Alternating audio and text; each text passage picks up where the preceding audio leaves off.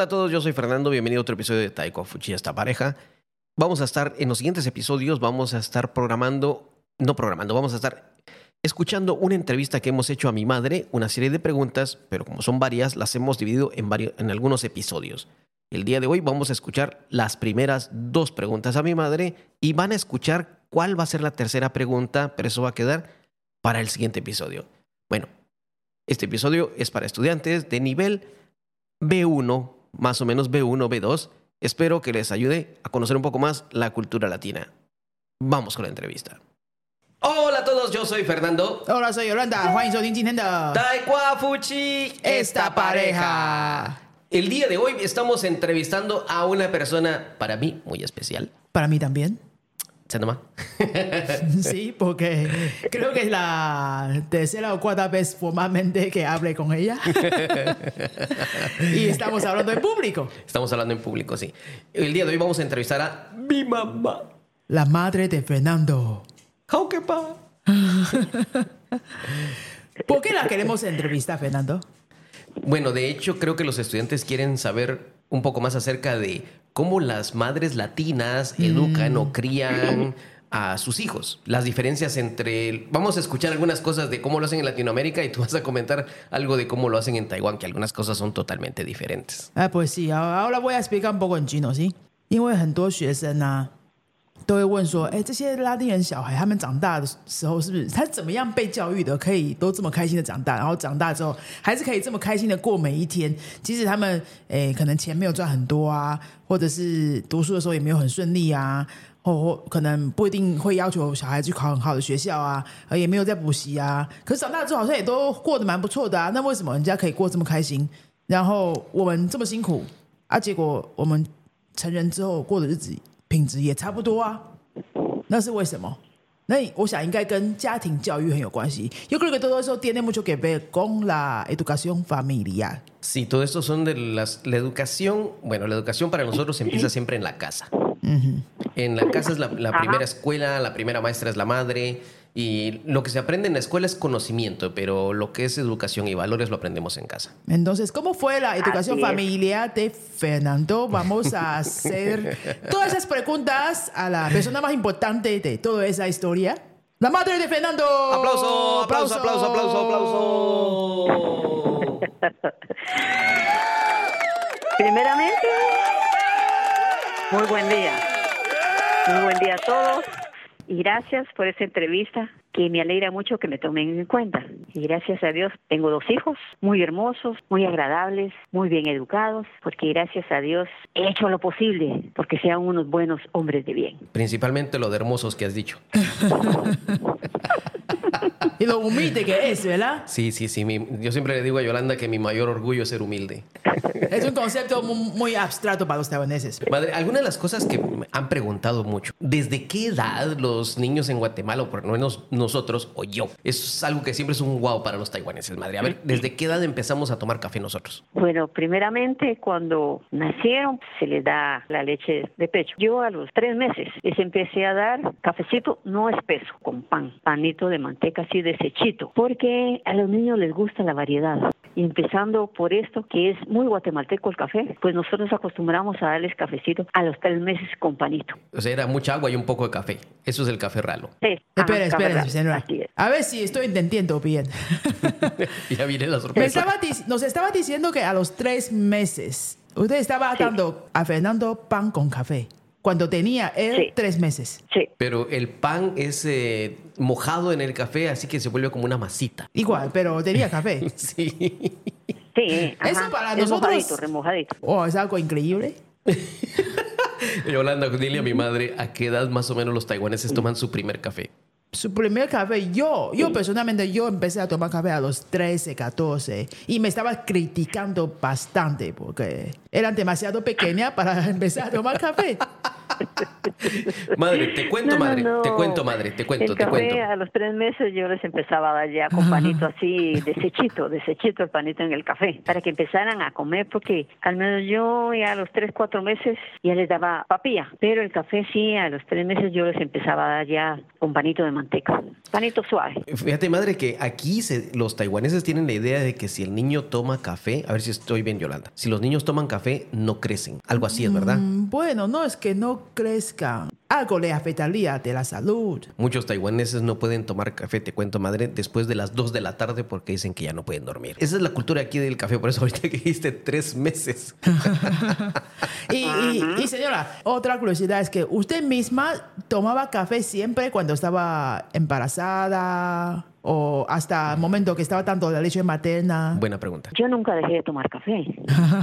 No, estando yo embarazada, yo tomaba mi café, si es algo que a mí me hace falta, si me gusta, me agrada. Yo nunca dejé de tomar café. ¿Bajó un poco la cantidad o no? No, no, no, igual. Igual, igual tomaba yo mi café, no, no. Y dicen que a veces el café a uno le quita el sueño, que si uno lo toma en la noche, que ya no, ya, ya no puede dormir. No, no, no. Para mí eso no es cierto. Yo me tomo una tacita de café antes de acostarme y duermo re bien. Wow. Pero eso es algo especial de su familia o es muy común en Guatemala? Ah, eso es muy común en Guatemala. En Guatemala no hace falta el café. En todas las casas, en los restaurantes, cafeterías, siempre hay café. O sea, en las mujeres embarazadas en Guatemala eh, no dejan de tomar café. No, no, no. Ya, están- ya es normal, eso es en. Guatemala. No solo, fu- no fue, solo fuiste vos, sino de todas las mujeres en Guatemala embarazadas toman café. Sí, todas, todas, todas. Normal tomar café. Y no baja la cantidad No, no, cuando no. está embarazada, cuando están tanto leche materna. No, no, no afecta. Wow. No, no afecta nada, nada.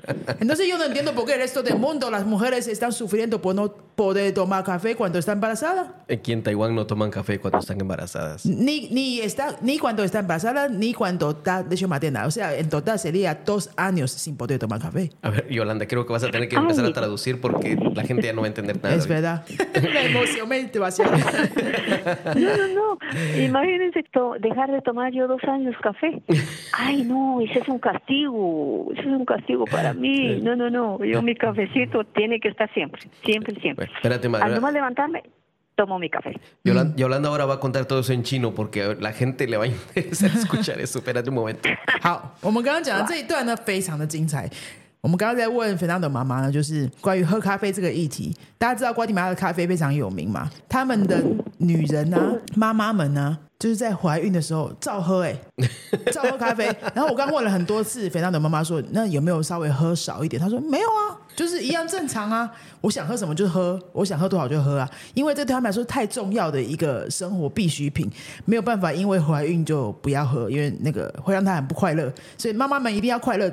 孩子才会快乐嘛，所以他们就是难怪他们整个国家都可以这么快乐，因为妈妈们都是快乐的啊。然后刚刚也问了，在喂母奶的时候有没有继续喝？照喝哎、喂母奶的时候照喝，也没有调降，也没有就是降低那个喝咖啡的量。然后还有贝南德本人从三个月的时候还是婴儿的时候，妈妈就已经给他开始喂咖啡了。这什么话？这什么什么情况？我的天呐！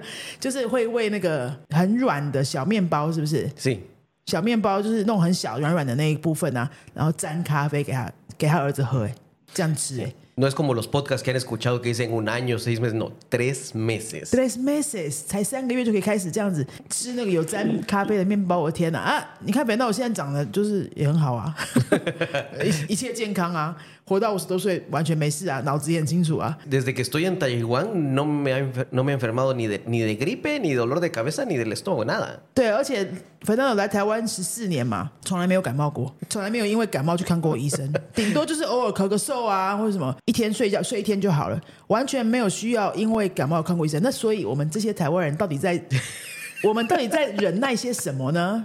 就是那么多规矩是哪里来的呢？这我们都是人类啊，我们都是 ser humano，对不对？为什么会差这么多？哦，我今你看第一个问题就已经大开眼界了。Señora ya nos está abriendo los ojos de- desde la primera pregunta. Y la- nosotros aquí cuidaditos con todos esos cafeína, té, que no, no podemos tomar té o café después de una cierta hora, y las madres sufren por eso también, y cada rato yendo a clínica. Sí. ¿Cómo es la Sí. cosa? Otra cosa, madre, a ver, en lo que Yolanda encuentra las preguntas que te querían hacer. Aquí te cuento, madre, que hay mucha presión para los niños. Y yo creo que en Guatemala también yo recuerdo que algunos también, y tengo algunos amigos y amigas que les hacían la misma presión, que le decían a los hijos, su obligación, su único trabajo era estu- es estudiar y están obligados a sacar 99 o 100 puntos en la escuela siempre. Menos de eso es inaceptable. Es una vergüenza. Para mí no es cierto. Contá, contá. Para otras madres o padres ¿verdad? que son económicamente muy bien, muy bien estables, sí exigen eso, pero nosotros no, al menos yo no. Yo recuerdo, a ver si estoy mal, yo recuerdo que a mí me decías, con tal de que pasara los cursos, no había problema. Eso ahí sí. Esforzarse sí, Ujú. esforzarse en sacar lo mejor, pero tampoco un 100, porque no, no, no. Dios nos dio mucha inteligencia, pero el ser humano también tiene sus límites, ¿verdad? No, no, no siempre. Mm, O sea, no mucha No. presión. No, no, no. Eso es malo. Eso es malo. ¿Eso es malo? ¿Qué, qué, qué, qué- qué tiene de malo? Eh, tiene de malo cuando los papás, los padres, ¿verdad? presionan mucho a los hijos de que tienen que sacar 100 o 99 porque si no, no son buenos alumnos, no son muy inteligentes. No, no, no, eso no es así. Se trauma al niño, se trauman los niños. Ya, ya, ya es algo que no les agrada. Entonces, no, no pueden estudiar. Entonces lo que yo hacía, y varias madres lo hacemos, era de que si un niño que estudiara está bien, pero hay que ayudarle. Los padres tenemos que ayudarles a estudiar, porque no solo en el colegio pueden ellos aprender, también en la casa. Uno tiene que ayudarles a estudiar y que saquen lo mejor posible, posible, pero no no exigencia de que sí, así tiene que ser. No, no, no, el niño se trauma, el niño se trauma. Fíjate que aquí los padres, supuestamente, en la idea de ellos, también hacen lo posible, pero como aquí prácticamente es normal que tanto el padre y la madre trabajen, mandan a los niños a unas academias o escuelas que existen después de la escuela, para que ahí hay profesores que les están enseñando y prácticamente los patojos están ahí hasta las 6, 7, 8 de la noche, te cuento. Al salir de la escuela se van para ahí, no regresan a la casa, se van a esas escuelas a recibir clases otra vez hasta las 6, 7, 8 de la noche. Ah, no, eso es per- pierden su niñez, perder la niñez, no, no, si el niño tiene que divertirse, jugar, hacer otras cosas agradables a él, no solo estudiar, estudiar, no, no, no, eso no es así. Tiene que tener también su libertad para poder jugar, ser niño, ser niño, ser niño, porque a la niñez es solo una vez, la niñez se pierde, se va con el tiempo. Entonces, que aprovechen ellos su niñez, que jueguen, que jueguen, eso sí, juegos sanos. Madre, y si te cuento de que incluso es- hay padres que le arreglan clases los fines de semana a los hijos también. Ay, no, no, no. No, el niño, no, no, no. No hay que ser uno así con los niños. Bueno, la- es Que que gocen su niñez. aquí la idea es de que entre más estudien van a estar mejor preparados para un futuro, para un trabajo, para la vida. Esa es la idea aquí, ¿eh? Bueno, eh, podría ser que sí, ¿verdad? Por- Porque al menos yo, yo tengo el concepto de que pongamos las personas asiáticas son muy inteligentes, muy bien preparados. Puede ser porque les exigen mucho, pero pierden su niñez. Los asiáticos son muy, muy preparados. Gracias a Dios que Dios les ha dado este privilegio, ¿verdad? Bueno，呃，我要 comentar eso en esa parte en chino primero, sí, para seguir la siguiente pregunta。刚刚我们在跟 Muy bien 粉蛋妈妈聊的第二个问题呢，第二个议题就是讲那个小孩子的教育啊，小孩子教育问题，就是 粉蛋都要跟妈妈分享说，台湾这边很多家长都会把小孩送去补习班、安亲班，下课之后反正不会长不会马上回家，一定先去安亲班、补习班，再去学个什么东西。那一方面是因为家长都在上班嘛，所以没时间，没有办法带他们回家。那回家如果没带人的话就不放心啊，所以就是送去安心班。那另外一部分呢，是因为这边一般来说，这边的家长对于小孩的成绩要求是比他们那边平均来说是高很多的。我们常常会听到很多家长是要求小孩就要九十八分、九十九分、一百分啊，哈，就是要考到很高分啊。那只要少了几分就会非常紧张啊，一次考试少了几分就会想要去找老师讨论啊什么的。然后他就问妈妈说：“那他自己小时候的时候，妈妈是怎么看待这个部分的？”那妈妈就是直接只是马上就是没有犹豫的就说：“没有啊，童年很重要，童年只有一次。那个分数呢，分数就是差不多有过就好了。”有努力比较重要啦，有做到最大的努力就好。然后人毕竟是人呐、人不可能每次都是九十分、一百分这样子啊。他重要是看有没有努力，然后没有下课补习这件事情，因为童年就只有一次。妈妈讲了很多次，“La niñez es solo una vez” 啊这句话讲了很多次。因为如果童年的时间都拿去补习，你一定有其他的失去掉的东西。那我待会儿就来问妈妈说，她那时候是怎么样去取舍这个部分的哈。Entonces yo voy a seguir preguntando con respeto. Señora, ¿cómo usted tomaba la decisión de qué parte sería más importante, el estudio o la experiencia única de la niñez? Porque aquí muchos padres, sin duda, va por el lado de estudio. Saben, saben que va a perder la experiencia de niñez de una forma u otra. Esa es la decisión de la mayoría de los padres aquí. ¿Cómo usted tomaba la decisión?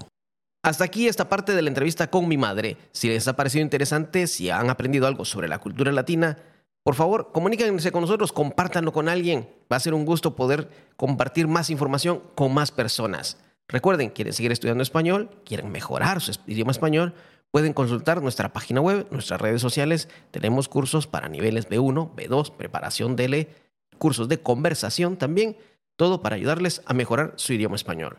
Nos vemos en el siguiente episodio. Yo soy Fernando.